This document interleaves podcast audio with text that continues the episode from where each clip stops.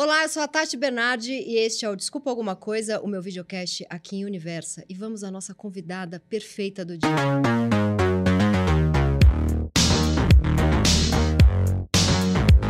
Ela é escritora, jornalista, roteirista, comentarista esportiva, sapatona, mãe de pets, arruma treta nas redes, arruma treta ao vivo, arruma treta gravada, mas é ao mesmo tempo conciliadora, amorosa e totalmente da paz. Como ela consegue? Já já saberemos. Ela ficou na geladeira da Globo, mas sempre morou no quentinho do meu coração. Ela escancara o pacto da masculinidade, faz as melhores lives, faz não, fez, ainda faz, mas aqui eu quero conjugar com fez porque são as melhores lives durante as eleições. E ela é muito sexy. Ela é a gênia deusa Mili Lacombe! Gente, meu Deus, depois me manda isso por escrito. Mando. Ó, você tem, você tem que me ajudar, que é o seguinte: esse cenário me dá muita rinite. Aí eu Sim. começo a me coçar e a diretora fica aqui, você tá se coçando muito. Tá. É, e aí caga a maquiagem. Então, se eu começar a Sim. cutucar muito minha cara, você faz um. Deixa comigo. Tá? Tá. Então, essa, além de, de- da Tá nossa conversa, você tá bom, tem eu essa. posso fazer assim, Que é tá? que eu já tô aqui, ó, desesperada. Vamos lá. Vamos lá. É, para preparar aqui a nossa conversa, eu assisti uma entrevista muito legal que você deu aqui para o UOL. Acho que quando você veio, é, começou a trabalhar aqui para o UOL. Sim. E é uma entrevista que você conta da sua briga com o Rogério Ceni, né? E fiquei pensando assim, cara, a Mili, o- todo o currículo, todas as ideias, tudo, to- toda essa maravilha que você é, é muito superior e muito mais. Enfim, você é infinitamente mais relevante do que essa briga que ficou no passado. Mas por que, que eu quero começar com esse assunto? Porque nessa, nessa entrevista específica, você falou duas coisas que me emocionaram muito, que eu achei bem bonitas assim. Primeiro, você falou que quando uma mulher erra, ela erra por um gênero e o homem erra sozinho. Achei isso maravilhoso. Depois, você falou que esse erro teve a ver com o deslumbramento seu na época, e que bom que você errou naquela época, e que esse erro fez você ser quem você é hoje. Então, eu queria começar perguntando para você: o que, que esse erro te trouxe de bom? Quem é você hoje a partir desse erro? E é, tentar entender um pouco isso do a mulher erra pelo gênero, que eu achei bem bonito. Então, quando era 2006, né? Quando aconteceu isso, é, era começo assim da do YouTube. Infelizmente, se fosse 2005, não teria viralizado tanto. Mas hoje eu entendo que o fato de ter viralizado e o fato de ter sido de- tido uma repercussão fora da TV foi, foi ruim enquanto estava acontecendo, mas depois me colocou num trilho que me tirou da onde eu estava, me deslocou da pessoa que eu era, sabe? Uhum. É, eu, vim, eu vinha num. Você sabe como é TV, né? Eu achei que você ia falar, você sabe como é ficar deslumbrado e errar. Você sabe como é você começar a sair na rua e as pessoas te reconhecerem? A gente fica se achando. A gente fica se achando. Sim. Tem um lugar egóico que você fala, "Ah, eu vou por aí, eu sou essa pessoa foda. Se o olhar de outro é o que te faz existir, o olhar de muitos te faz existir ainda mais, né? Uhum. Ou te dá a ilusão de que você existe no- numa dimensão superior aos outros mortais. Então, eu, eu, eu fui num crescendo. E a queda foi Que idade você tinha? 2006, eu tinha, eu acho que 30 e poucos anos. 33, Uhum, 34. Uhum. E foi no auge desse- de- dessa, dessa espiral positiva da vida, quando eu errei. E você entender que foi você que errou, a despeito do que tenha acontecido, a despeito de. po- Pode ser que tenha, tenha tido pessoas lá, dá, dá corda que ela vai se enforcar Uhum. sabe? Me entregaram uma arma e eu mesma me atirei. Eu não, eu, demorou para que eu não culpasse ou responsabiliza- responsabilizasse outros pelo meu erro. E na hora que você chega nesse lugar, que você fala, eu errei, a responsabilidade é minha, fui eu que fiz isso, ali como você começa a se libertar. E fazer as pazes com esse erro. Aí você não. O, o que, o que não dá para Você passou, fazer. antes disso, você passou por muito tempo de raiva de o que estão fazendo comigo e. Sim, teve isso, mas teve uma tristeza maior, assim, uma tristeza absoluta. Porque o que, que é a geladeira? Quando você vai para a geladeira, né? Você tava Teve- na Globo. Eu estava na Globo. O que, que- a TV é uma coisa tão maluca que é uma profissão que o castigo é te tirar do ar, te deixar em casa com salário. Isso é a benção para qualquer outra profissão. Mas na TV, você não está, no, o seu rosto não está É aparecendo. uma humilhação, é pior do que ser demitido. É muito pior, muito pior. Eu não estou aparecendo, vão me esquecer. Eu vou na padaria e ninguém vai saber quem eu sou. Isso é dilacerante para alguém que ainda não sabe quem é, o que veio fazer, qual o propósito, entendeu?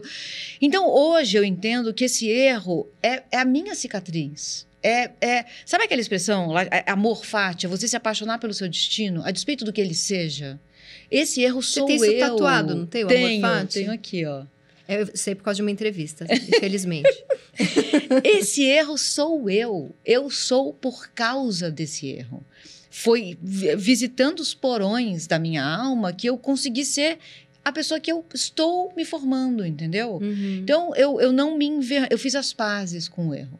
Na época você ficou muito. muito puta com você mesma? Muito. Quando eu entendi que eu errei, aí teve uma outra coisa, assim. Eu, é, eu, eu fiquei é, raiva, com raiva de mim. Aí vai para um outro lugar, sabe? Muita, muita, muita raiva. Por que, que eu fui fazer isso? Quero voltar no tempo, quero desfazer. E também não é um lugar legal. E com o Sene, você fez as pazes? Eu nunca mais vi. Eu vi ele numa audiência conciliatória e a, a gente conversou. E você fez uma crônica super bonita é, dele depois disso, não fez? Eu fiz na Record News quando eu trabalhava lá, mas era uma coisa sobre o goleiro que faz o gol. É, sabe? que ele atravessou o campo. Era uma Isso, crônica, eu li isso? essa crônica. Ela era Ah. linda. É. E eu falei, olha que bonito, ela Sim. olhando. Deve ter gente que falou, ah, está com medo de pagar muito caro, né? Não teve gente que deve ter falado isso? Não, eu, não, eu não peguei. Porque desde então, o que, que acontece? O que, que eu aprendi também com isso? A não ler comentários. Desde então, eu não leio os é comentários. horrível, é dilacerante ler. Porque é, exatamente, porque assim, as pessoas não estão. Eles não sabem não quem te eu conhece, sou, elas não, não, é, so- não é sobre não você. é sobre mim. E nem é sobre uma ideia minha. Você sofre muito com as redes sociais e deve ser uma galera que gosta de você. Exa mas é, eu nem sei se gosto ou não, mas assim, é te dar uma importância que a gente mesma não se dá. Ele é, é- é um, é um- é- você bloqueia, aí o cara vai lá e faz um outro perfil só para te seguir de novo e poder te agredir. Aí você bloqueia, ele vai lá e faz um outro. Quem me dá tanta importância assim? Aí eu comecei a entender que não, não- se, se eu sou arrastada para o inferno do cara, o que, que eu ganho com isso? Isso é um rolê dele, a sua obsessão é dele, sabe? É, deixa. Deixa os caras lá fazer, fazer perfil para eu, existo para falar mal da Tati. Gente, assim, É uma loucura. é uma, uma E por que, que a mulher ela, ela paga Ah, pe- boa. pelo gênero? Eu achei essa frase boa? maravilhosa. Você sabe que eu comecei a pensar nisso quando tinha, começou a ter bandeirinhas na arbitragem no Brasil, antes de ter juízas em campo. E tinha a Ana Paula, que foi uma bandeirinha que errou num jogo do Botafogo e, e Atlético no Maracanã. Agora, eu não, não lembro nem para quem que ela errou. Mas a carreira dela ficou marcada por um erro. Foi um erro mesmo. Acho que foi contra o Atlético Mineiro. É, não, pode ter sido contra o Botafogo, não importa. Ela errou e nunca mais ela conseguiu se livrar desse erro. E assim, bandeirinha e futebol. Há erros. E mulher. Exa- ah, mas- entendi. Há erros que eles fazem o tempo eles todo. erram o tempo inteiro. Uhum. Teve um jogo, eu- e eu, eu coloquei essas duas ideias em confronto quando depois Corinthians e Cianorte jogaram aqui no Pacaembu e o Bandeirinha validou um gol do Cianorte com quatro ou cinco pessoas, caras impedidos. Passou, ninguém sabe o nome desse Bandeirinha. Alguns sabem, mas assim, pouquíssimas pessoas. Só um corintiano roxo que ficou irado ali. Esqueceram. A Ana Paula ficou marcada por isso. Ela errou pelo gênero. Porque aí começa assim: mulher, olha aí, mulher não pode apitar. Mulher não pode bandeirar. Tati, é, é, é- A gente passa por isso a todo instante. É o nosso dia a dia. E é, é, é automático. Né? É, o sistema é automático. A sociedade está organizada para fazer isso com a gente.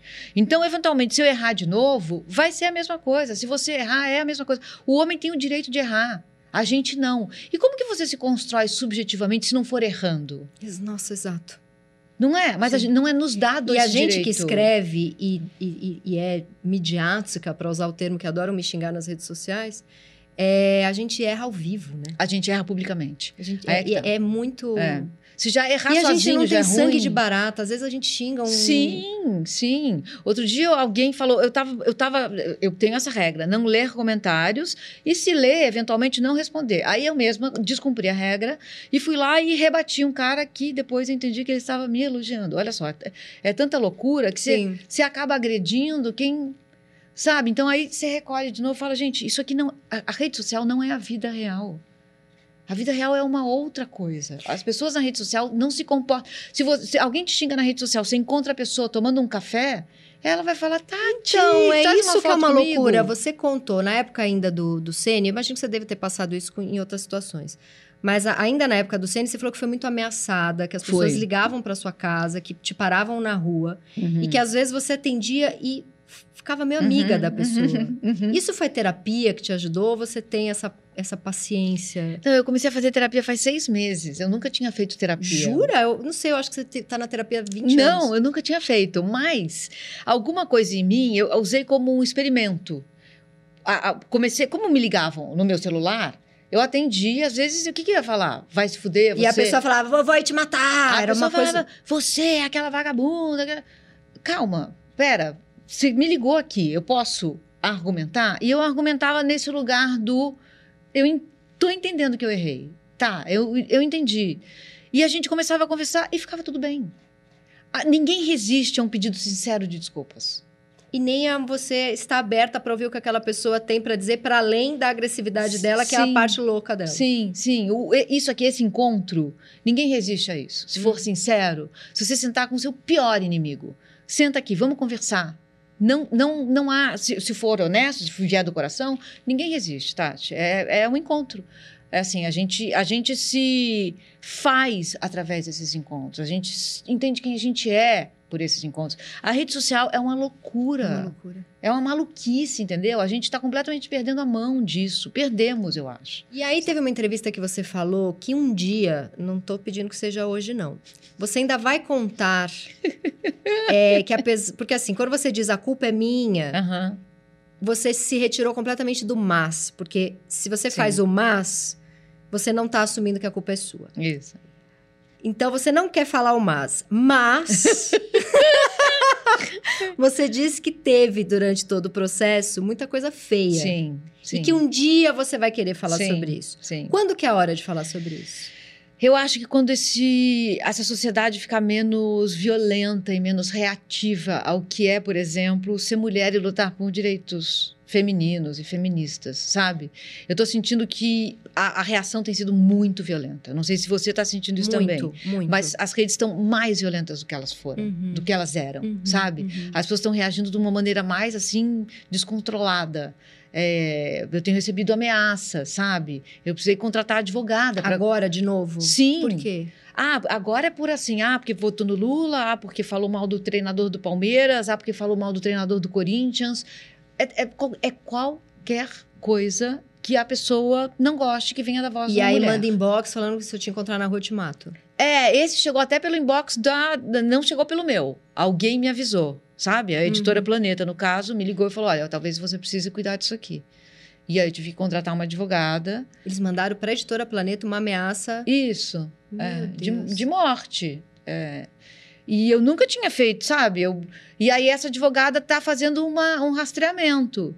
E, cara, são coisas assim, como eu não leio, eu não sei. Uhum, né? uhum. Então, assim, é- é coisas malucas que acontecem que eu começo a andar na rua e falar, calma, tem uma coisa, sabe, eu, eu preciso me preocupar. Então, a gente está vivendo tempos brutos. Tudo isso para te dizer assim, ainda não é a hora de eu revelar bastidores do que aconteceu. Porque vai vir uma violência louca. Ah, pra vai, vai vir uma violência maluca. Depois você conta só pra mim? Conto, Tá bom, eu não vou conto. contar pra ninguém. Tá bom. Ai, que loucura, gente. e nessa época você disse que tinha um sobrinho corintiano que ficou muito bravo com você. São Paulino. São Paulino, é? Sim. Ele não ficou bravo, ele ficou de. Porque os dois ídolos da vida dele eram o Rogério Senna e eu. Quando aconteceu isso, ele falou: Meu Deus, o que é a vida? O que eu estou fazendo aqui? Quem são essas pessoas? Para quem eu olho? Você que Sabe? levava nos jogos. Eu que levava nos jogos, exatamente. Uhum. Aí eu contei essa história para ele. Ele leu, na verdade, a entrevista, ele me ligou. Agora ele é um homem casado de 30 anos. Ele falou: Nunca fiquei em dúvida. Ah, eu sempre, sempre escolhi o Rogério. Não. Tô brincando. Ele falou: Fofinho, sabe? Ele falou: Mili, eu nunca fiquei em dúvida. Isso foi o que você achou. Que bonitinho. É, muito, muito. Mas foi, foi uma época muito sofrida pra você. Foi, foi sofrida demais. Agora, é muito maluco. Pior, pior. Eu tava começando a namorar. Então, a pessoa com quem eu fiquei 10 anos. Então eu falei, ela vai desistir de mim, sabe? Porque ela... você estava sofrendo, estava Ou ela viu que eu não sou aquela pessoa que é reconhecida no, no, avião, que pedem autógrafo. Ela tá vendo quem eu sou de verdade, ela não vai querer. Bom, ela quis, a gente ficou 10 anos juntos. Então, eu acho que foi isso também, né, que fez ficar 10 anos juntos. Talvez, talvez. Né? Se é. você tivesse ali, se não tivesse tido esse corte, se talvez pode fosse ser, esca escalar uma coisa meio de deslumbramento que teria te feito mal na Tem época. Tem razão. E aí ela não ia aguentar. Não né? ia aguentar. É. É, eu não sei nada de futebol, eu só sei pelas coisas que eu, que eu acompanho suas, de, das suas crônicas e, e, e lives, etc. É, e eu vi que você falou do. É Cuca? que é o treinador do, do Corinthians que, que foi condenado por estupro, né? Isso. Que é uma história de quanto tempo atrás? 36 anos atrás. É, e aí, você fez várias lives falando muito desse pacto da masculinidade. Sim. Explica um pouco, principalmente naquele abraço que os jogadores dão Sim. nele no final, né? É. A história é que o, o, Corinthians contratou o Cuca, que é um homem condenado por envolvimento em ato sexual sob coerção uh, com uma garota de 13 anos na Suíça. Ele e os amigos dele é, colocaram uma garota no quarto e ninguém sabe direito o que aconteceu ali, mas a garota acusou eles de violência sexual e houve um processo e investigação e testemunhos, laudos forenses que apontaram esperma no corpo da menina, ele foi condenado junto com os amigos dele. O Corinthians, que é um time, um clube que se é, gaba de ser ah, engajado em causas sociais, militante, militante, democracia, contratou Uh, o Cuca e houve um rebuliço, né? E o Cuca jogo, ficou um jogo e, e pediu para sair. O que eu tenho ido, eu me desesperei para fazer. Quando eu, quando eu tô desesperada, entende? Eu faço lives, né? Que foi entre os turnos. e agora com essa história. Não é sobre o Cuca essa história. Porque eu vi muitos homens, principalmente, falando: é um absurdo, o Cuca isso, o Cuca aquilo. Essa história não é sobre o Cuca. Ele foi condenado, ele, o, o, ele não cumpriu a pena, mas o, o processo acabou, acabou, foi prescrito, essa é a palavra. Uhum.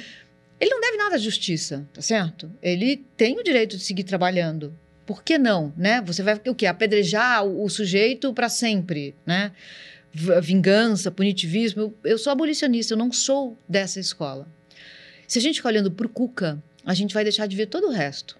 Não é sobre o Cuca, é sobre uma sociedade que educa meninos para pegarem mulheres. Vem daí o capital simbólico, erótico, masculino, de meninos. E educa meninas para não se deixarem estuprar.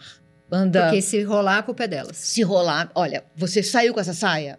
Você saiu a essa hora, você bebeu você na deu festa? Muita risadinha. Você quis dar um beijo no cara?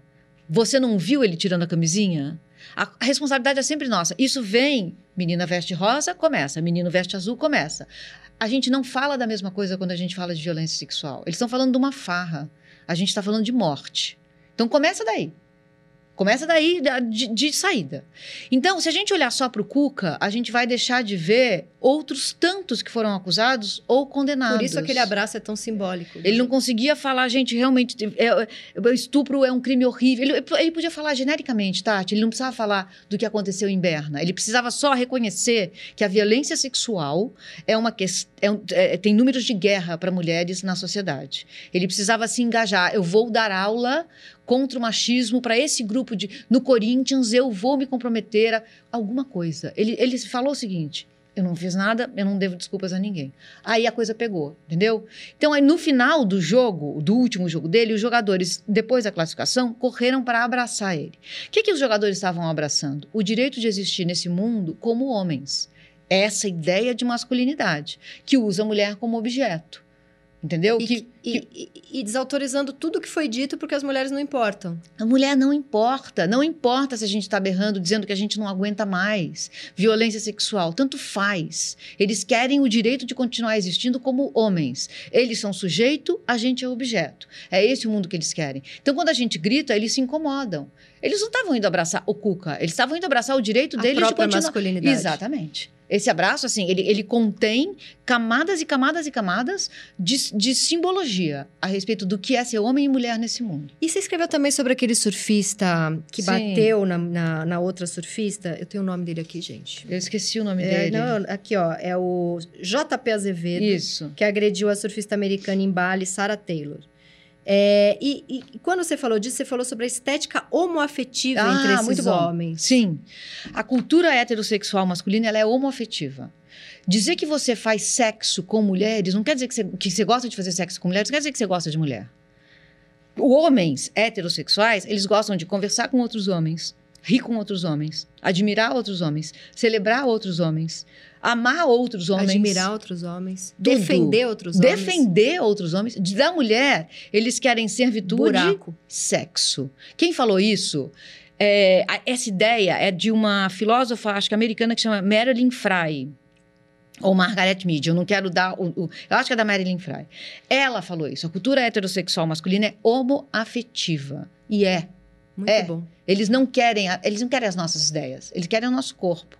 A gente sabe exatamente quando a gente senta para conversar com um homem, ele não tá mais ouvindo, ele não tá interessado no que a gente tem a dizer, Tati. Ele Uhum. quer, ele quer outra coisa da gente. E você acha perigoso falar o homem? Não era melhor dizer alguns homens? Não, não, não, porque é isso. A, a gente, todo mundo precisa se implicar nisso. Eu acho que é a, a- cultura heterossexual masculina é assim. Quando a gente encontra um homem que está tentando lutar contra isso e está consciente do que é a cultura heterossexual masculina, é um ganho. É igual a gente falar, sim, eu sou racista, eu tô lutando contra Ah. E- isso. Exatamente, porque eu acho muito curioso quando eu encontro um homem e ele fala assim: eu não sou machista. Cara, como que você não é se eu sou? Se eu sou, Tudo mesmo. Quando, eu acho muito engraçado também quando eu encontro um homem, ele fala assim: ah, mas nem todo homem.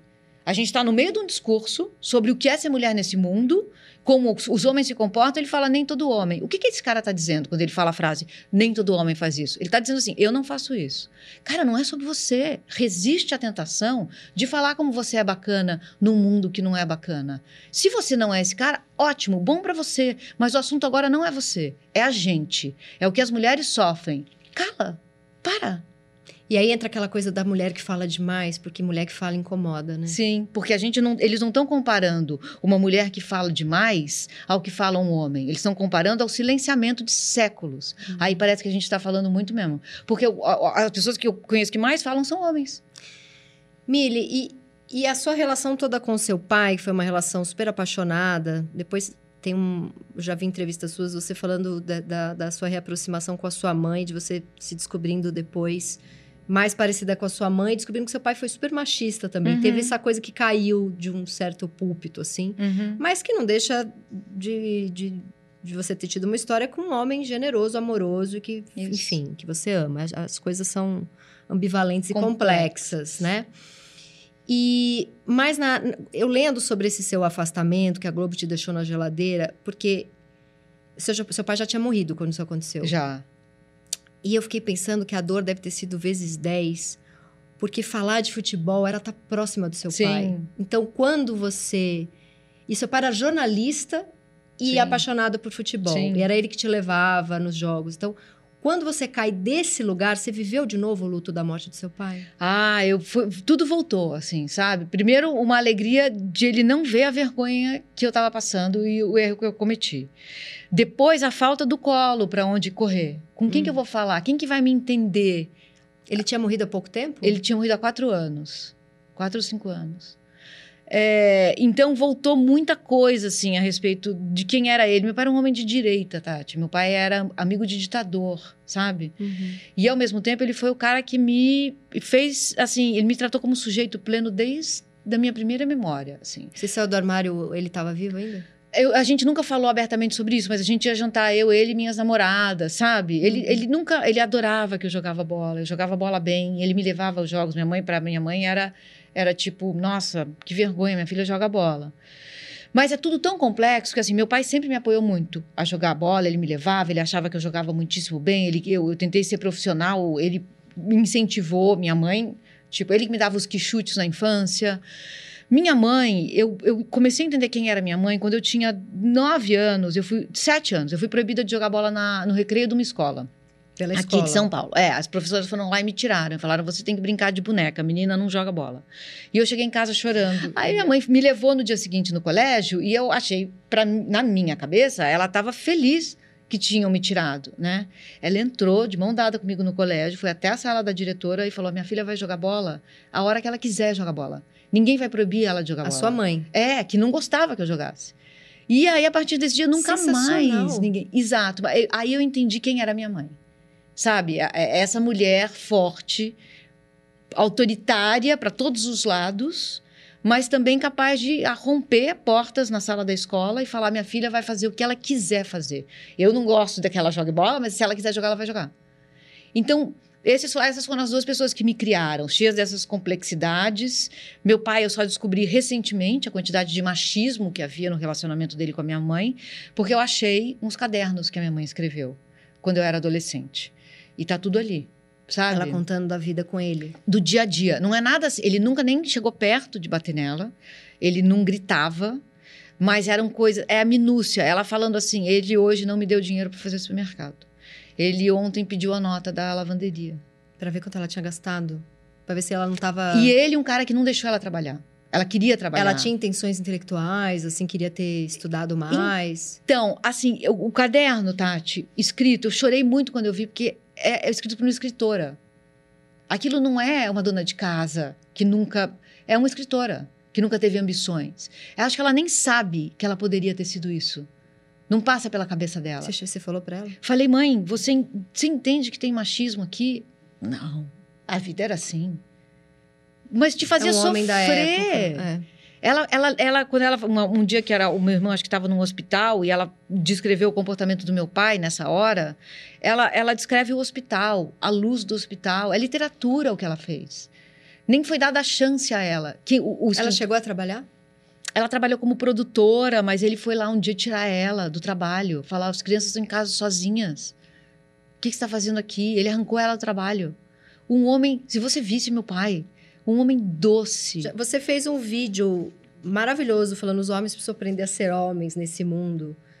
O que, que é ser homem nesse mundo? Essa é uma excelente pergunta, né? Porque a ideia de masculinidade é construída sobre um- uma a a naturalização da violência. Né? Ser homem para eles hoje é você ser violento, é você poder chutar uma porta, não levar desaforo para casa. Isso é muito importante para eles, né? Não leva desaforo para casa. A minha Ninguém mulher. É, teve um jogador do Corinthians que foi acusado de ser machista. Ele falou: Como eu posso ser machista? Eu tenho uma filha e uma mulher. É tipo uma estupidez. Eu vi um, aquele Pedrinho, Paulinho? do São Paulo. Não, que é, que é comentarista. Pedrinho, Pedrinho. Que você falou que ele... é, vou achar aqui. Que eu, tenho. eu, eu falei que eu- esse pacto da masculinidade ele é considerado macho alfa. Macho pelos- dominante. E aí ele fez um vídeo falando, me chamou de macho dominante, eu não sei nem o que é isso.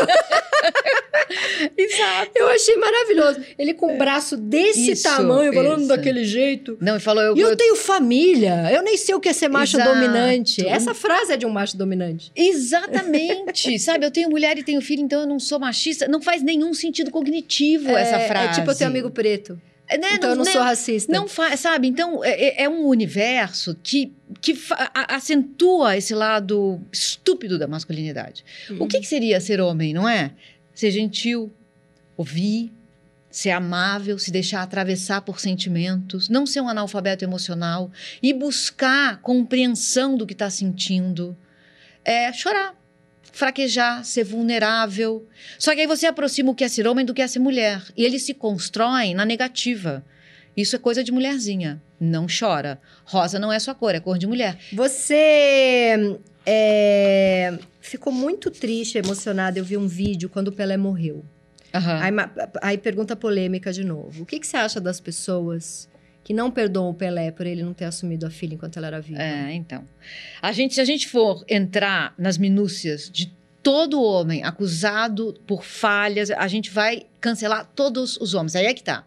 Os mais bacanas vão olhar para trás e a gente vai apontar um cancelamento, como talvez a gente também tenha. O machismo tá na gente também. Então eu acho que não é uma questão, a gente não tem que perdoar o Pelé ou, ou não perdoar o Pelé por isso e por aquilo.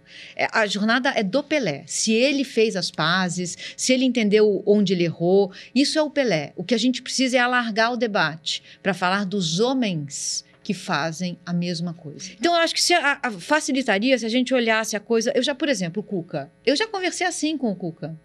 Sensacional. Respeitoso. Estava genuinamente interessado no que eu tinha a dizer a respeito de futebol, o que é raro, sabe? Um cara bacana. A gente vai simplesmente tirar esse cara. Te vai morar no, numa montanha no Tibete. Não, esses caras estão aqui. Eles não são monstros. Eles, eles, eles foram, estão inseridos na sociedade, não são sociopatas, psicopatas. Eles são homens construídos nessa ideia de masculinidade. Então, talvez isso facilite para a gente também se Você implicar. Você acha que tem que chamar para o debate? Se a gente não educar, a gente nunca vai sair disso.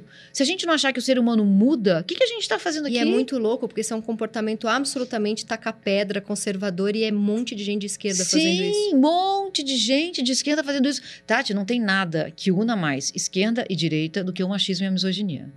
Eles se separam em quase todo o resto. No machismo e na misoginia, eles não conseguem se separar. Outro dia, aquele, aquele deputado uh, foi, chegou no. Aquela, um deputado de esquerda, do PT, se não me engano, chegou por trás numa deputada de valores nazifascistas e o pessoal de esquerda falando tá, tá, ela vai criar fake news, ela está dizendo que ela foi importunada sexualmente. Ela foi. Não se chega assim atrás de uma eu mulher. Vi, eu vi, ele fala aqui no ouvido dela. Não se faz isso. Se fosse ao contrário, se tivessem chegado um homem de. O, Bolso, o Eduardo Bolsonaro chegado assim na Sâmia Bonfim, estaríamos todos nos revoltando. Uhum. Como foi o oposto, a esquerda não viu machismo. Não há nada, é fake news. Ela quer exagerar. É claro que ela pegou e exagerou a história. Mas havia ali, sim, alguma coisa que não deveria ter sido feita. E a esquerda não foi capaz de ver. E isso acontece regularmente. O machismo e a misoginia, principalmente, são invisíveis para boa parte da esquerda. É, o macho desconstruidão, é, esquerdomacho, é, né? É. E tem um silenciamento. tem o pacto tem, da masculinidade do tem, esquerdomacho também, tem. que precisa ser bem analisado. Tem, né? tem mesmo. Precisamos falar sobre isso. É. Afe Maria. É, e você acha que... Não, tem uma outra pergunta que eu queria fazer antes que você foi falando e eu pensei. Você, como sapatona e feminista e militante de esquerda, vai falar de futebol? Você, você não, queria. Um clichê? Um... Não, você não queria um emprego mais difícil? não, porque assim. É, outro dia eu entrei no teu Instagram. Eu vi, você foi bater boca com alguém? Ah, eu, eu, eu, eu, de vez em quando eu xingo uma galera. eu não me aguento, eu não me aguento. Não, porque assim, eu, eu, outro dia eu entrei no seu Instagram e tinha uma galera ali. Cala a boca, mulher. O que, que essa mulher fala de futebol? O que, ah. que essa ah. mulher tá falando de futebol? Tinha um monte, principalmente quando você fala mal do Corinthians. Sim. Do Corinthians, não, ou de alguém do Corinthians, né? Daí eu fiquei pensando, é um ambiente super machista, super de homem, tem muita gente de direita ali, e é, é nele que ela tá. É. Você é. foi. Fui. Foi. Fui, fui. Você escolheu. Fui. Você escolheu um caminho difícil. Eu fui, na verdade, e aí eu cometi aquele erro e saí. A partir dali, eu, eu, a Globo nem me demitiu. Eu, fui, eu fiquei na geladeira, voltei fazendo jogos muito periféricos e depois a Record me contratou. Fui literalmente para a Record. e depois fui fazer a, a Liga dos Morreu Campeões. Ou foi para a Record? Então, no caso, fui para a Record, um pouco morta. Sim. Mas fui fazer a Liga dos Campeões e dali a Record não renovou meu contrato e eu fui saindo Porque do eles futebol. Eles perderam também, né? Eles perderam os direitos. Os direitos, é. é. E aí eu fui saindo do futebol. E voltei agora, escrevendo no UOL faz dois anos. Você ficou todo esse tempo distante fiquei, de escrever, fiquei. de falar sobre futebol? Comentava no sofá, comentava com amigos. Mas você sentiu uma falta louca? Tipo, era, era, é, era o seu, a principal coisa que você queria fazer da vida? Não, mas eu sempre tive muita. Não era a principal coisa que eu queria fazer da vida, mas eu comecei a entender que pra, se a gente mudar um pouquinho esse ambiente tão contaminado que é o futebol, a gente consegue fazer um barulho para fora. Uhum. Então, é, é, muito simbólico. O futebol representa em num microcosmo tudo que a gente é socialmente, sabe? Muito. A masculinidade, Perfeito. o machismo, a LGBTfobia, a, a, hoje até essa a ideia a coisa de matilha, de, do, do poder Sim. do homem porque está em matilha. Tem até hoje essa ideia ultraliberal do que é existir no mundo. Então os clubes estão virando empresa, camisa custa 400 reais, você não é mais o torcedor, você é o sócio torcedor, hum. que é uma ilusão porque ninguém é sócio de nada, porque Sim. quando houver lucros não vai ser distribuído para todo mundo que paga a mensalidade, Mas quando sabe? juntos os corintiano antifascista para fazer barulho no MASP, aquilo é bonito demais. Então, aí é que tá. E o futebol também é campo de resistência. Uhum. É o lugar onde a classe trabalhadora pode se ver como tal, onde a gente pode batalhar ingressos mais baratos, camisas a preços populares, democracia. O que o Corinthians fez em 1982 é uma história maravilhosa, contada no mundo inteiro. Então, O é que, um que ele campo- fez em 1982? o Corinthians fez o chama-se democracia corintiana, mas era mais uma anarquia corintiana. Anarquia, a gente aprende que anarquia é bagunça. Anarquia não é bagunça.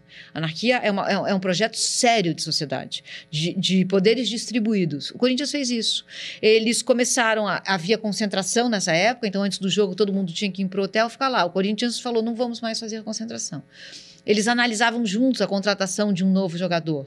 O, o Sócrates tinha o mesmo voto que ah, o, o massagista do clube, entendeu? É, eles fizeram um ambiente onde a democracia prevaleceu. E foi com essa história foi contada no mundo inteiro. Eles ganharam. Eram, eles jogavam bonito, sabe? Essa história é contada até hoje. Só que o Corinthians de hoje, ultraliberal, tá, isso existe só na, em slogan de camisa.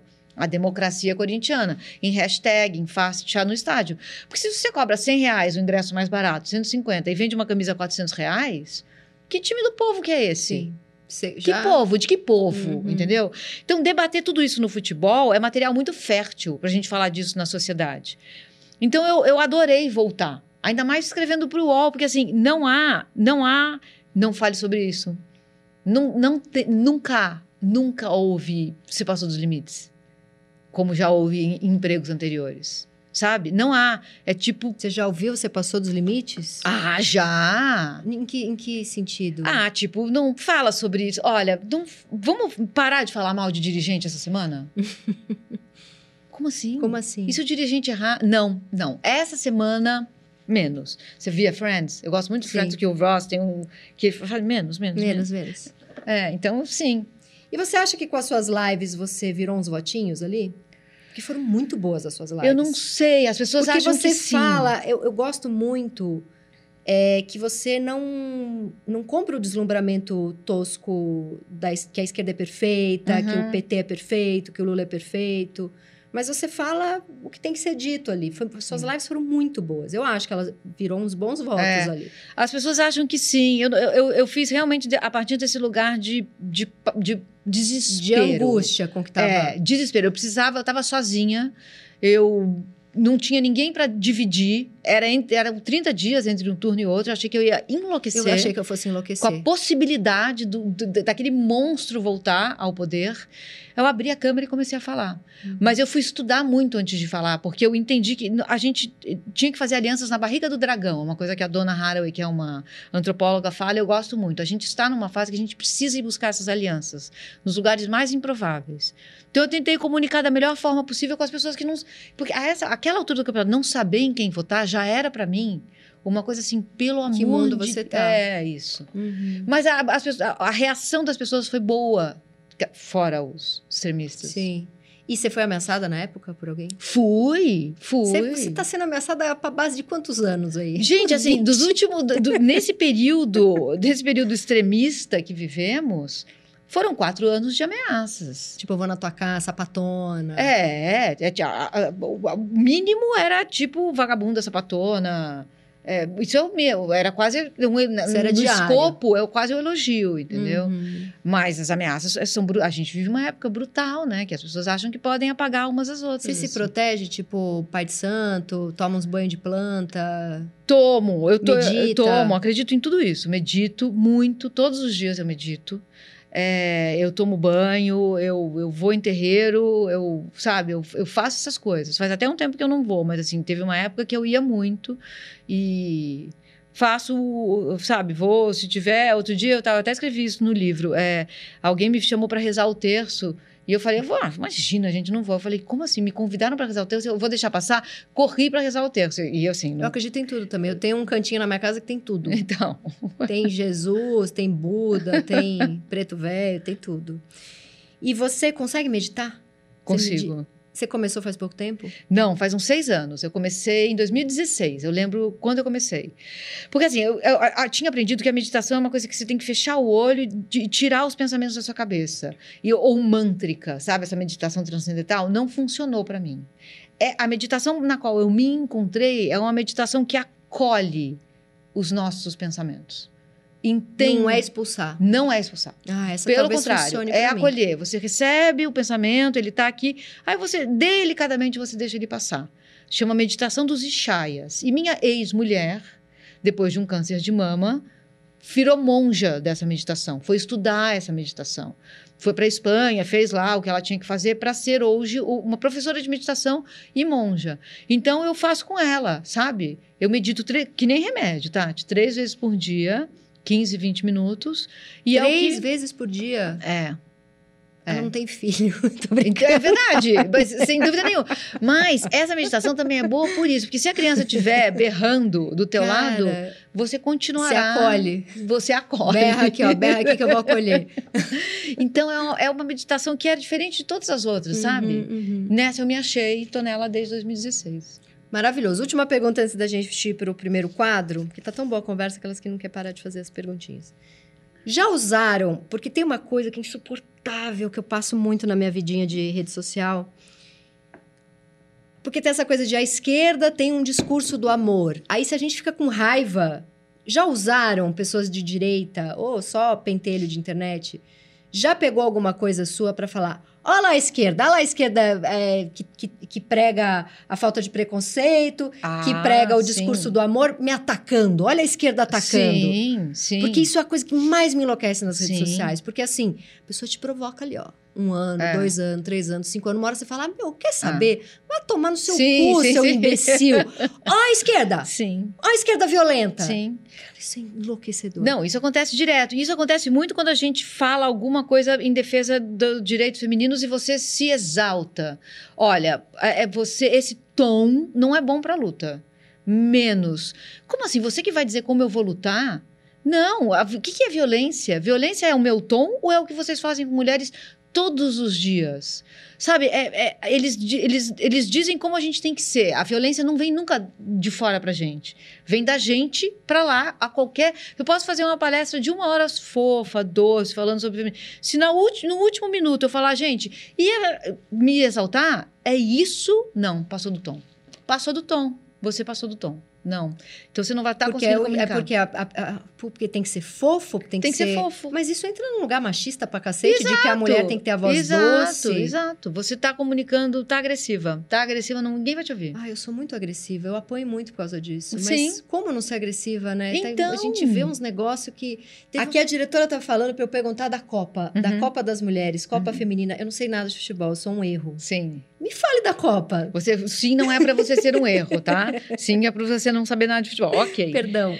Tati, a Copa vai ser na Austrália e na Nova Zelândia. É uma Copa do Mundo Feminina e o Brasil chega com muita chance de ganhar. Ou de fazer um papel que talvez ainda não tenha Você vai pra lá? Não, eu vou escrever daqui. Tá, pô, É. paga a passagem aí pra mim. É. Você sabe que eu não sou uma pessoa que ama viajar. Eu também não. Eu gosto de ficar Eu- em eu casa. também- fazer a mala pra mim é um Ai, não gosto de negócio- viajar, não. É- Depois que eu tô lá, eu falo Isso, que bom que eu vim. Exatamente. Mas assim, que bom que eu vim, três dias eu quero ir embora. É, então, eu, eu não Europa sou. mágica, aquelas pessoas com 50 dias viajando, conhecendo 16 Pelo países. amor de eu não, prefiro Tati, dengue. tem outra coisa. Quando eu vou, eu quero ficar quieta num café, É. lendo. Então as pessoas com quem eu viajo falam, mas pra que, que a gente veio? O que estamos fazendo prefiro aqui? ler, eu prefiro ler do que Melhor viajar. viagem que eu fiz na minha vida, sozinha para a África do Sul. Que delícia. Sozinha. Eu ia nos cafés, eu ficava no café quanto tempo eu queria. Eu levava um livro, fiz safari. Gente, é, é assim. Que ninguém te apressa. Ninguém me apressa, os bichinhos estão ali, sabe? Maravilhoso. O que, que você tinha perguntado? Da Copa do Da Mundo. Copa. Então, e a- o Brasil contratou uma treinadora sueca, Pia Sundhage, o nome dela, que deu ao time uma disciplina, uma seriedade que ele ainda não tinha tido. A minha crítica é que tirou também um pouco da nossa irreverência, do nosso drible, da nossa Do Brasilzinho ginga. ali. Tirou um Brasilzinho ali. Então eu gostaria muito que ela tivesse uma assessoria de uma Cici, que foi uma Marta antes da Marta pra gente. Mas o que a Pia tem feito até aqui é, é elogiável, sabe? E a gente chega na Austrália e na Nova Zelândia sem ser exatamente o Brasil que eu gostaria de ver, mas é o Brasil que talvez tenha mais chances até hoje. Você, você vai fazer vários. Vai comentar, vai fazer Vou, vou fazer textos diários, vou ver jogos, né? O, o máximo que eu conseguir, vou fazer textos diários pro UOL. Então vamos agora pro quadro Me Engana Que Eu Posto. É um quadro maravilhoso em que a gente vai descobrir alguma mentirinha que você falou bem de você. É o momento que a gente fala mal de você. Tá bom, vamos lá. Então vamos lá. Quando você disse que foi gostoso pensar, gostoso, maravilhoso, gostoso não foi, mas que foi uma certa libertação quando Hum. você falou a culpa é minha, eu errei. Aham. Ali, misturado com aquilo, também não tinha muita vontade de se defender do que estava acontecendo com você? Você não teve muita vontade de pôr o mas? Tinha, nossa, e eu coloquei muitas vezes o mas, mas, mas, mas, mas, mas. E tinha vários mas, sabe? Eles não são ilegítimos, os mas.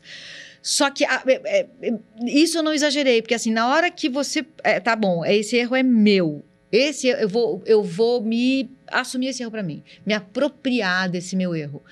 É uma coisa que é quase, não é um exagero, tá? É quase boa, é quase gostosa. Mas se o mas, mas se, mas se a hora em que você erra ou é agressiva é depois de terem feito muita coisa com você, te enchido muito o saco, você não se sente um pouco que você não está defendendo você? Não sei se ficou clara a minha pergunta. Ó, f- ficou. Eu vou te dizer o seguinte. Eu já, me, eu já me arrependi muito de ter reagido. Porque eu posso falar, quando, quando o Ceni entra ao vivo no programa e Uhum. fala essa menina aí, essa menina que. Como é o nome dela? Como é que é o nome dela? Minha filha, minha Isso. filha. É, isso, Porra. isso. Eu, eu fui assistir o vídeo agora recentemente, aquilo me deu uma raiva. Então, eu não, eu não sabia que ele ia entrar no ar. Ninguém me falou. Eu. Você não foi protegida. Não. Você foi jogada num negócio ali pra ter É. audiência. E você nunca acusou ele de nada. Você falou de uma fofoca de bastidor. É, o meu erro foi ter levado pro ar uma coisa sobre a qual eu não tinha prova nenhuma, É. entendeu? Não, Jornalística. Foi, você errou, você foi errou. erro. Você era uma nova. E é, assim, errei, errei, errei brutalmente. Errou, errou, errei, errou. tá? Agora, a despeito disso, assim, eu, eu, eu era novata na, na, na profissão, eu não sabia direito onde eu estava, eu estava deslumbrada. Teve um monte de coisa que colaborou pro meu erro e fez eu cair de um lugar mais alto, Sim. sabe? Mas o que eu acho é o seguinte, Tati, volto, só para responder a sua pergunta, assim, eu, eu já me arrependi muito de ter reagido a, a provocações. Eu nunca me arrependi de não ter reagido. Hum. Entendeu? E, Eu sempre me arrependo de reagir. é, então. é- sempre. e eu nunca me arrependi Você de tem não ter sangue reagido. italiano? S- Minha mãe era, era da Sicília. Minha mãe Então, nasceu. sobe a bile do ódio aqui, ó. É um negócio que eu falo assim, puta, se eu É. controlar, vai estourar um É. câncer no meu olho, sabe? Eu tenho. Cês- é eu é queria- muito difícil. Queria fazer uma placa que para colocar lá em casa, que é assim: leve desaforo para casa. a, a É, cor, é leve, boa. coloca Alguém lá. faz essa plaquinha pra gente. Coloca lá no. Arruma um armário e coloca todos os desaforos ali. Eles não falam sobre você, eles falam sobre as pessoas que te desaforaram. E eu acho também, outro dia eu vi uma frase que eu gostei muito, assim: todo julgamento carrega uma confissão. Hum, é boa também. Então, é dessa. tra- é uma pessoa. É, é deles, não é meu. Não vou pegar pra mim isso, Porque sabe? aí pegou também, deu palco pra um monte de gente. Acabou É, com a sua saúde. é, é, Mas é. é. difícil não responder. É muito difícil. É melhor não ver. Por isso que eu não vejo. É. Então agora vamos chamar pro quadro Nove Perguntas e Meia de Amor. Quadro que eu estou ansiosíssima, porque é onde eu vou fazer as perguntas que eu mais quero. Vou mostrar o livro. O ano em que morri em Nova York. Eu já tenho esse livro. Agora tem essa capa nova. Ficou linda essa capa. Ficou, né? Ficou maravilhosa, da editora Planeta. Aqui você estava casada há 10 anos com a sua ex-mulher, que hoje em dia é sua mestra de meditação. Não, essa é a outra é ex-mulher. muita ex-mulher. Essa Então- é a minha advogada. ah, você tem uma ex... Então, pera, vamos falar primeiro dessa ex-mulher aqui. Sim. Vamos falar de todas as ex-mulheres. Você estava há 10 anos, aí você desconfiou que ela estava o quê? Pulando a cerca. Sim. Então vai, conta. Então, essa história começa em Nova York, né? Quando eu, depois de um casamento de 10 anos que eu jurava que era pra sempre, com a ex-mulher. Ainda muito apaixonada pela mulher. Muito apaixonada. Advogada, essa é a advogada. A anterior, que eu fiquei também 10 anos, é a, é a hoje professora de meditação e monja. Você é amiga das duas. Sim, muito, são as minhas melhores Você amigas. ficou 10 anos com uma e 10 anos com a Sim, outra. Isso. Você não roletou, então, né? Eu sou, aprendi que eu sou demissexual. Olha, que Eu, fiquei, é... eu dormi com sete mulheres na vida. Gente... Falar dormir é uma coisa muito velha, né? É de velho, Puta é de que velho, mas eu pariu, é. entendi porque tô junto. É, eu transei com sete mulheres na minha vida. É, eu sou, eu não consigo me, eu não consigo, eu nunca fui pra boate, ah, fiquei com alguém naquela noite, sabe? E acabei Sexozinho dormindo. besta. Não, nunca É horrível. Nenhuma. Mas é, é ruim, é ruim. Enfim. Mas... Mas conta. é o que eu sou, então tô fazendo as pazes com isso. Aí eu tava casada há 10 anos achando que ia ser pra sempre, né? Uma pessoa demissexual, tô ali nessa vida que vai ser pra sempre. E comecei a notar, a gente nota quando a pessoa que estava ali no dia anterior parece não estar mais. Você tá olhando no olho da pessoa, a pessoa foi abduzida. Quem é você? Comecei a. Aí a gente vira detetives maravilhosos, né? Eu não Nossa, sabia stal- que. Você, você aprende que você faz um stalk, stalkeia, sei lá como é que Nossa, fala. gente, Melhor do que a Peguei pontas soltas, assim, em lugares mais improváveis. Aí eu comecei a viver para descobrir isso. E eu, eu tava tão é, E alucinada. aí você é escritora, né, amor? Aí você comprou a coisa do... Foi. Isso aqui é um baita personagem. Mas demorou para eu fazer isso. Porque eu perguntava para ela o que, que estava acontecendo e ela negava. E aí eu, eu achava que eu estava louca. Lou- e a loucura é muito pior do que você saber. Na hora que eu soube. E ela fez um gaslightzinho com você? Então, agora eu entendo que sim. Porque o que está acontecendo? Você está com outra pessoa? Não, não, isso é coisa da sua cabeça, isso é coisa da sua cabeça. Eu bati a minha cabeça no chão quando eu estava sozinha em casa. Porque eu queria que se era coisa da minha cabeça, como ela Que, estava ela, que dizendo, saísse. que saísse. Eu achei que eu estava ficando louca. Nossa, você sentiu um ciúme avassalador. avassalador. Eu abri o, eu lembro do dia em que eu abri o laptop, o computador era um desktop, estava sozinha em casa, ela trabalhava advogada, trabalhava o dia inteiro numa empresa em Nova York, e eu ficava em casa cuidando da casa. Eu estava adorando a vida de cuidar da casa. Você tava Ado- Nova... E você estava morando em Nova York. Isso, as duas em Nova York. Aí eu abri o- o- uma página em branco e escrevi assim: o ano em que eu morri em Nova York. A sensação de que eu estava morrendo foi uma das mais claras na minha vida. Eu demorei muito a partir desse dia para começar a escrever alguma outra coisa. Eu lembro que tinha um caderno que eu anotava confissões. Aí sim, já sabendo que talvez o que eu estivesse vivendo Ia virar livro. ia virar livro. É. E já gostando em algum lugarzinho, né? E, e já, já tendo um pequeno prazerzinho ali, É. porque eu ia criar com aquilo. Mas, na verdade, eu estava só morrendo naquela época. Uhum. E aí teve depois seis meses de eu achar que eu estava num processo de loucura, eu descobri. Que é como eu conto no livro. Como você descobriu? Dá pra contar? Ah, tá, tá. É spoiler, spoiler É uma, é uma história maluca, assim, porque eu, eu- estávamos morando em Nova York. Minha ex-mulher, a, a monja, foi diagnosticada com câncer de mama. A primeira ex-mulher. A primeira ex-mulher. E teve, e marcou a, a- operação para tirar o, o seio. Eu estava em Nova York e falei para mim, já desconfiada, mas aí eu estava numa fase muito branda. do- a, a desconfiança foi, ela negou, negou, negou. Eu falei, "Bom, eu vou ter que viver com isso. Aceitei. Que al- que alguma coisa talvez tivesse E acontecido. durante esses seis meses ela tava num trelelezinho? Então, aí houve. Na- eu me convenci Exposed. de que era na minha cabeça, tá? Aí, e, a, e a- a- pessoa com quem ela estava es- morava no Brasil. Aconteceu quando ela veio numa viagem ao Brasil sozinha e voltou. Isso ah, tudo. foi uma pulada de cerca. Então, isso tudo na minha cabeça. Não, estava acontecendo ainda, mas era uma comunicação à distância. Isso é a história que eu fiz na minha cabeça, eu não sabia de nada. Eu coloquei na minha cabeça que, bom, paciência, dane-se. É isso, mas ela não me deixou. Eu vou ficar aqui, eu sou migalha, foda-se. O não eu já tenho, eu vou atrás da humilhação. Estava nessa fase, convivendo com aquilo. Aí a minha ex-mulher foi ope- foi operar, eu vim para o Brasil ficar com ela durante a operação. A comunidade Sapatão é uma comunidade pequena, assim. Unida. É, exato. Aí uma das pessoas que foi visitar a minha ex-mulher era quem eu desconfiava. Que, que a sua atual tava pegando. Exato. Aí eu, ela chegou e falou assim: e se a gente fosse jantar pra mim? Ô, cara de pau. Um dia. Então. Você é amiga dela hoje em dia também? Não, nunca mais essa não. Essa não. Essa Essa daí não é. gostamos. Aí eu falei: ah, pode ser. E a gente tinha um amigo em comum que fez um jantar pra gente. Ai, tá me dando... Não, agora vai piorar. É. Aí eu estava, eu cheguei nesse jantar, tava tendo um jogo do River na TV, acho que era o River e alguém. E a- essa, essa pessoa, ex-pessoa, eu ia falar, olha que horror. Essa pessoa gostava de futebol também, a gente chegou falando de futebol, e aí minha mulher me ligou, de Nova York. E eu tava falando com ela no telefone, todo mundo aqui, cinco pessoas.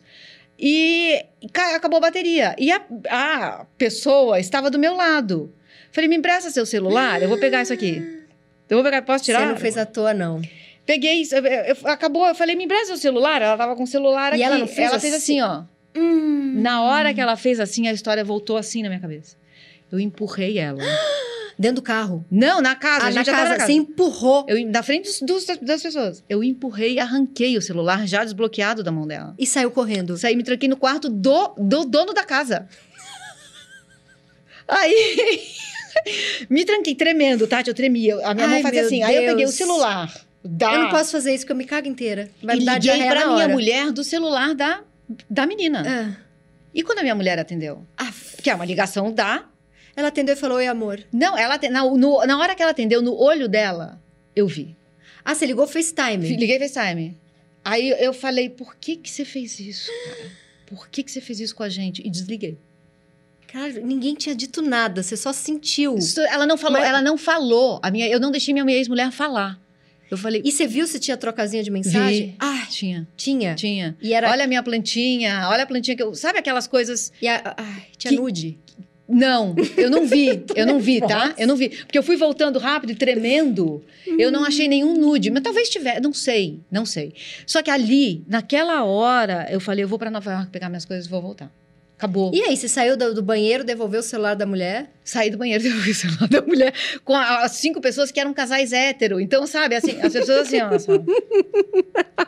Devolvi o celular da mulher, desci, entrei Você no deu, táxi. você, sem falar nada, você só deu na mão dela. Só dei na mão dela. Eu voltei não pra... falou um sua puta, nada. Nada, nada, Nada. Não falei mais nada com ninguém. Hum. Sabe? Eu, eu lembro de eu descer, ela ir, a, a mulher ir no elevador comigo, que ela já estava meio desesperada. Aí a gente entrou num mesmo táxi, ela foi explicando. Que isso é amiga em comum. É, exato. Mas eu já não estava mais ouvindo, sabe? Eu já não estava, eu já não tava mais ali. Eu já- eu- ali eu morri. Aí eu fui para Nova York três dias depois, arrumei minhas coisas e voltei pro Brasil. E ela não falou, fica comigo, pelo amor de Deus? Não, Ela deixou você ir. E ficou com a outra? não. Depois casou com uma legal. Casou com uma legal. Que é sua amiga. Super, uma mulher maravilhosa, tem dois filhos, então eles têm uma família, a gente, a gente tem terreno junto, fora de São Paulo, todo mundo convive, sabe? Ai, que delícia. Ah, assim, deu, quanto deu tempo, quanto tempo depois pra ficar amiga? Não demorou muito, não, até a gente entender que realmente tinha acabado, porque depois eu ainda fui pra Porque Nova se, meu- York se meu ex-marido não ficar meu amigo, eu vou morrer. Eu já falei isso pra ele. Não, ele vai ficar. Ele já vai faz um ficar. ano e dois meses. Teve uma ex-mulher com quem eu fiquei cinco anos, que eu tive batalha, que batalhar muito Você pra ela, começou a namorar com 13 anos, né? com 16. Que é, tipo, é muita ex-mulher que ficou muito tempo. Essa ex-mulher, ela, ela, ela morreu, ela sofreu um acidente e morreu. É, e ah, eu- que é a história do porquê você é corintiana. Isso, exato, exato. Então, é- Essa era uma pergunta, porque teve uma namorada sua que era muito corintiana. Sim, a Roberta. E foi sua primeira É, não, não, ela, ela foi entre a monja e a, advogada. e a advogada. E, e quando ela, é, quando eu, eu briguei com ela, eu, eu, eu, eu fiz besteira, entendeu? Eu, eu traí, eu fui a, a pessoa ruim da, da relação. E ela não queria mais ouvir falar de mim. Sabe? E eu, eu falei, não, eu, eu a gente vai ser amiga. Eu, eu não admito viver num mundo em que eu não conviva com Não, você. eu morro, cada dia eu morro 10% Era da minha inadmissível. existência porque ele não é exato. meu amigo. Eu, eu também. E eu tava já num outro relacionamento, eu não conseguia. Não, E, e a minha, a minha mulher na época falava: Mas escuta, você tá lá ou você tá aqui? Quem você quer? Eu falava: Eu não, eu não vou entrar em disputa. Eu, a, a, a, a, a Roberta é minha amiga e eu vou viver isso com ela. Uhum. E a gente se reencontrou e continuou indo aos Jogos do Corinthians, mas foi um período, foi um processo, sabe? Foi E como um... foi essa... Você não era corintiana. Não, eu não era.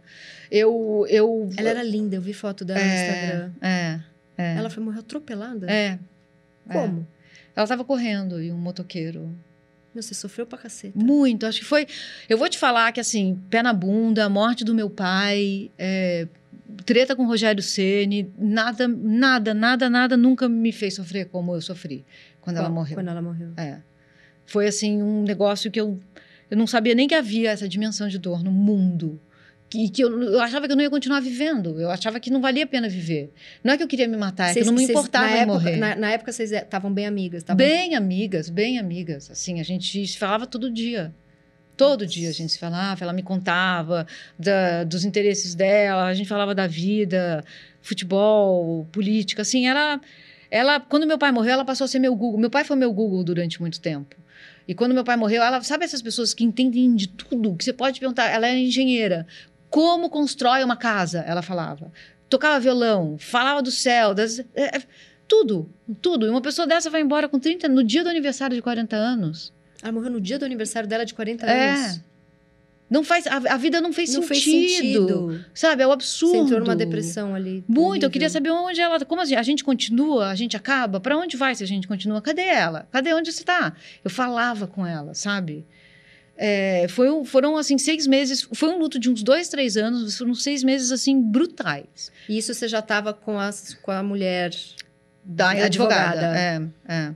E eu, eu e ela saía, segurou essa onda ou ficou meio ela- enciumada? ela, ela, a- a- ela teve reações assim. Ela, ela me viu, eu, eu me apaixonei de novo pela Roberta. Então, ela me viu eu me apaixonar por alguém que não estava mais aqui. Você se apaixonou quando, ela- quando a Roberta morreu? Eu, era, era, uma- era um processo de, de reapaixonamento, entendeu? Como, essa pessoa era a pessoa mais importante. a- passou a ser a, coisa, a- uma ausência mais presente da minha vida.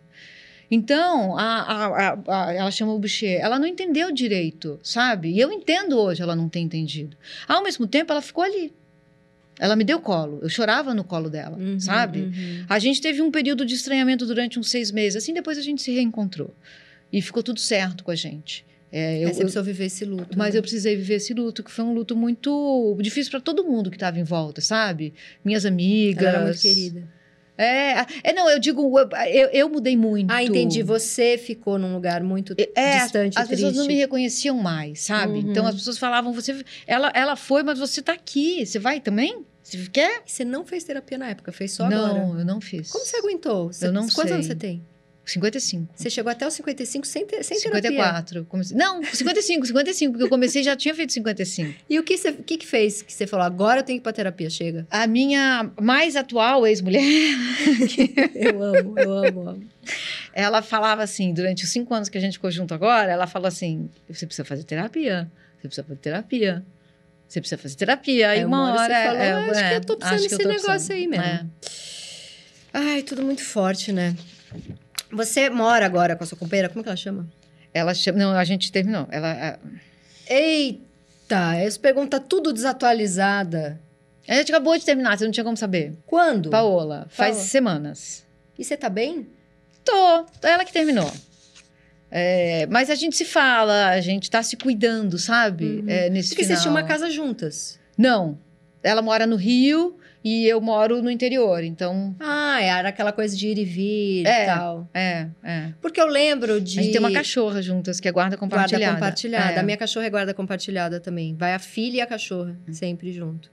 Porque a minha próxima pergunta é porque eu lembro que há uns meses atrás você falou que vocês estavam tentando abrir a relação. A gente abriu. Então, quando abre a relação, muita gente depois de um tempo termina. É?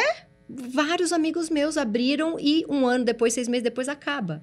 Não sabia dessa estatística, deveria ter sabido dessa Tem essa estatística. estatística aí, mas é a estatística tatinha. Eu tô falando de cinco amigos. Ah, tá eu não bom. tô Ah. falando de um estudo de Harvard. eu acompanhei Data vários. Tati. É, eu acompanhei vários amigos. Ah. Eu tenho mais amigo que abriu. Eu não tô fazendo uma crítica a abrir relacionamento, tá? Inclusive, eu me vejo um dia abrindo. Mas as- eu, eu tenho mais amigo que abriu e a relação acabou em seis meses, um ano, do que amigo, do que, amigo que abriu e salvou o casamento, para usar um termo meio clichêzão, Ah. e está há 10 anos felicíssimo. A galera que abriu deu uma. Então, a Data Mille me dizia o oposto, entendeu? que você ia abrir e aí já não tem mais motivos para não, não serem felizes para sempre. Sim. Que é o meu ideal do, da, da, demissexual, Ai, entendeu? gente, eu quero ficar com uma pessoa apoiada da vida. Eu não aguento mais também. terminar. Terminar é sofrimento demais. Então, aí, aí não deu, não, não rolou. A, a gente ainda não teve, assim, a conversa. Uhum. Você acha que vai acabar voltando? Não acho. Não acho. Mas também não sei dizer porquê, assim. Eu não. Eu tô Mas meio tá zonza. bem. eu não sei o que aconteceu, Você tá entendeu? meio zonza, mas tá bem. É, a gente tá se falando todo dia, quase, entendeu? A gente tá se cuidando muito. Tem essa cachorra que a gente divide. Eu vou pro Rio Como já é já. bom sapatão, termina e se cuida, se fala. É, se cuida muito. Não tem ghosting, não, Não, tem... é a regra, assim, é a regra. Há exceções, tá? Mas, de uma maneira geral, pelo menos a minha experiência é assim, tem um cuidado muito grande no final. E como foi a experiência de abrir? Ótima. Eu não fiz nada, óbvio, eu sou demissexual. Eu nunca fiz nada. Ela aprontou as, as dela. É, a que, gente que combinou- não é que não é aprontar. Se tá é aberto, isso, exatamente. Acaba com a traição. Não, não existe mais a traição. Uhum. Até existe, porque a gente. Tem pactos, né? Não existe assim, você abriu a relação, então é putaria. E não, não necessariamente é assim, né? Uhum. Então a gente estabeleceu algumas regras, tipo, não pode ficar com Amiga. com amiga, com alguém que a gente conhece. Se for, se alguém perguntar, você ficou com alguém, tem que falar. Uhum. Se for se começar uma coisa a ser recorrente, tem que falar, entendeu? Entendi. É, porque tem essa coisa de sai com a pessoa, mas não, não pode ter um outro namoro com outra pessoa. Exatamente. Quer dizer, digo pra você, cada um É, faz a regra era o que nosso quiser. pacto. Uhum. E eu nunca perguntei, eu nunca quis saber. Então eu E nunca. você não ficou louca de ciúme? Não fiquei. Então, mas você escreve um livro inteiro sobre ciúme. Mas aqui a gente tá. Era uma outra Mili. Fechada, sozinha em Nova York, com essa pessoa que eu achei que ia ser. E acho que foi a coisa da mentira que pegou para você. Foi o, o, enlouquecimento. É muito pior desconfiar que você está sendo traída do que saber que você está sendo traída. Saber... E no seu caso nem era traição, porque estava aberto também, então... Agora, né? É, agora. Mas lá em Nova York, não, assim. Então, é, saber te dá material. Eu tenho isso aqui para trabalhar. Não saber te deixa viver no mundo da, da desconfiança, da imaginação, da loucura. Total. Ninguém consegue existir nesse não lugar. Não tem corpo para enterrar. Não, exatamente. É enlouquecedor. Então, agora foi, foi muito bom abrir, sabe? Foi bom porque eu descobri que é, eu sou uma nova mulher, eu não vivo mergulhada em ciúmes, eu não sou proprietária de uma outra pessoa, as coisas podem acabar no dia seguinte, sabe? Eu, eu me aproximei dessa relação com uma eu outra... Eu tenho medo de abrir a relação e não conseguir mais trabalhar, porque eu acho que eu vou ficar com um tesão tão doido no meu namorado, que ele, porque ele anda... Tem assim, isso. Que eu não vou mais, que eu vou querer transar com ele o dia inteiro. Tem isso também, porque você, você devolve à pessoa o mistério, ero, o erotismo do mistério. É. O, o, todo o erotismo que o mistério contém. Sim. Será que essa pessoa ficou com alguém ontem? Nossa, Sabe? já tô aqui, ó. Não posso abrir, não. Não posso abrir porque só vou querer ficar pegando ele o dia inteiro. É, você conta que a sua mãe rompeu com você quando você saiu do armário. Isso. Quanto tempo ela ficou sem falar com você? Uns 4, 5 anos. E foi horrível? Então, foi mais horrível. Eu, eu, eu entendi. Como você contou? É, eu, eu, a gente, meu pai tinha acabado de morrer. E a gente estava no trânsito, voltando de algum tipo. Foi, sabe, tem que pegar alguma coisa em algum lugar, seu pai deixou catando os, os, os, rastros da pessoa que vai embora. E eu dirigi, dirigindo na Avenida Santo Amaro, era um escorte que eu tinha, branco. E ela estava do meu lado, estava o maior trânsito na Avenida Santo Amaro. E eu precisava, eu morava em Los Angeles nessa época. Eu precisava voltar para minha, minha a, mulher, a mulher que hoje é professora de meditação, estava lá me esperando de volta. E eu falando isso para ela, eu preciso voltar, eu preciso voltar. E ela, ai, você, você está muito rabugenta, porque eu também estava reclamando do trânsito. Você está muito rabugenta, você está parecendo aquelas solteironas. Aí eu falei, mãe, eu não sou solteirona, porque a minha mãe já tinha ido para Los Angeles. Ela, ela, nunca foi dito, mas estava ali, uma cama de casal, sabe? Gente, Duas mulheres precisava? de 30 anos.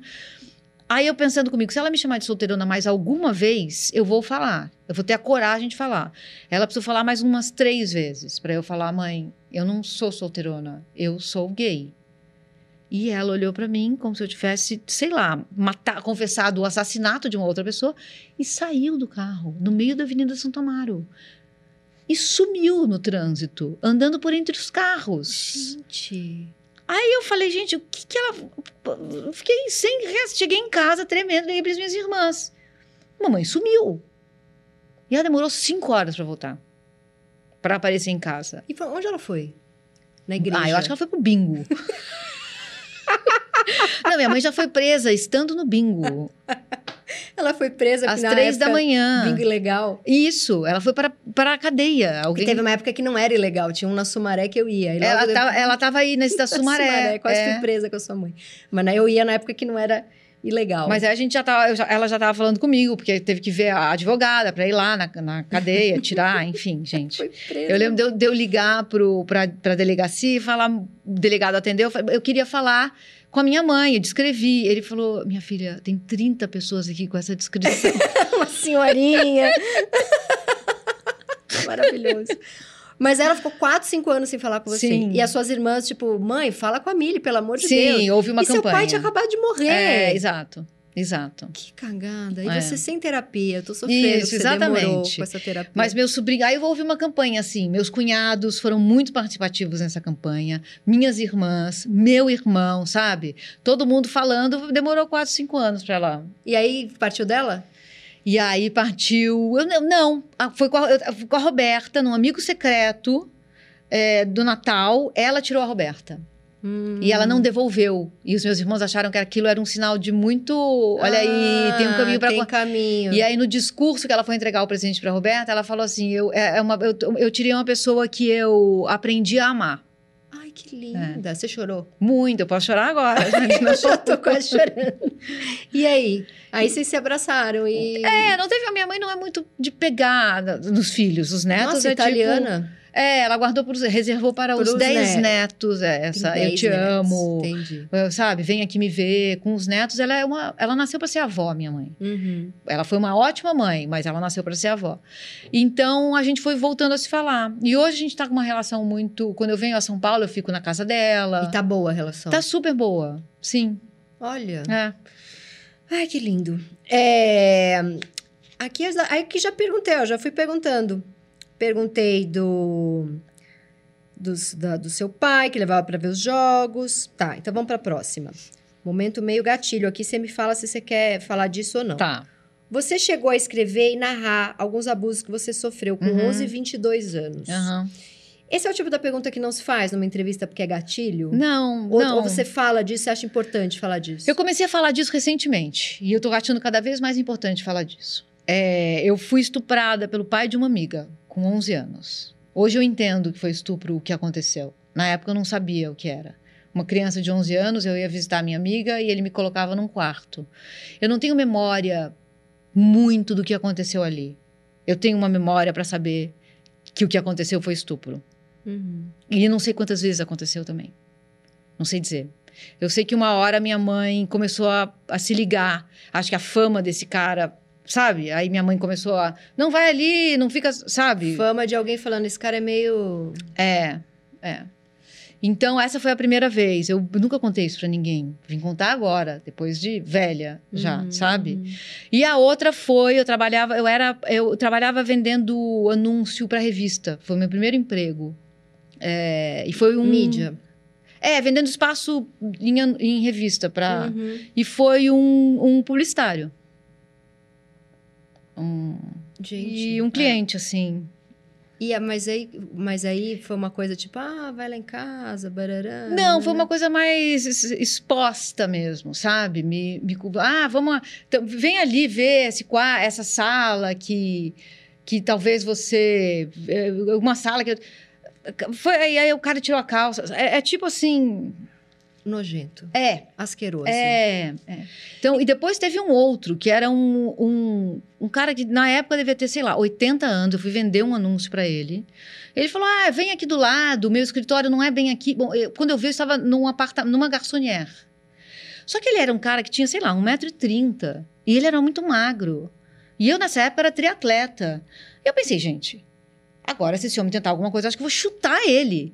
E eu só fui saindo. Ah, quando eu quando abriu a porta do elevador que eu vi, onde eu estava, eu fui vo- voltando. Falei, gente, eu não vou vender esse anúncio, pelo amor de Deus, que eu só quero sair. E deixei o homem, apertei térreo, a porta fechou e o, o velhinho ficou lá, entendeu? Uhum. É, então, esse não chegou a acontecer nada, mas ele me levou para o Pro abate. pro abate. É, que isso, nojento. É. eu tenho umas histórias bem ruins também. Ah. E nesse clima pra cima. clima bom. Vamos para nossa meia pergunta que é: quando eu estou sofrendo por amor, eu escrevo diferente porque eu escrevo mais? presente. Achei bom, achei muito bom.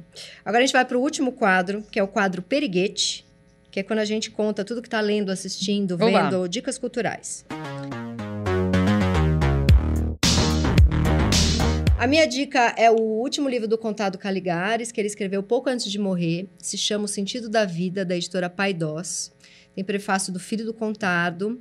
É um livro lindo sobre saber morrer, morrer bem, ter sobre o sentido da vida. Ele fala sobre a infância dele, a experiência dele como psicanalista. Ele escreveu, assim, meses antes. Olha só. É super bonito esse livro.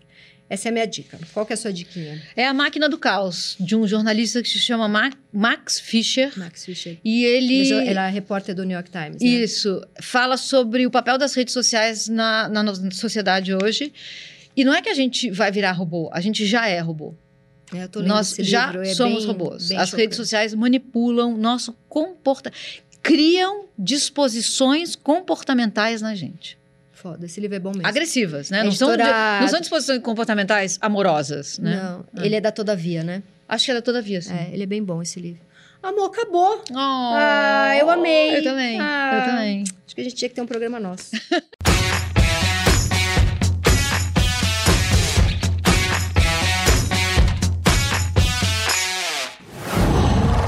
Qual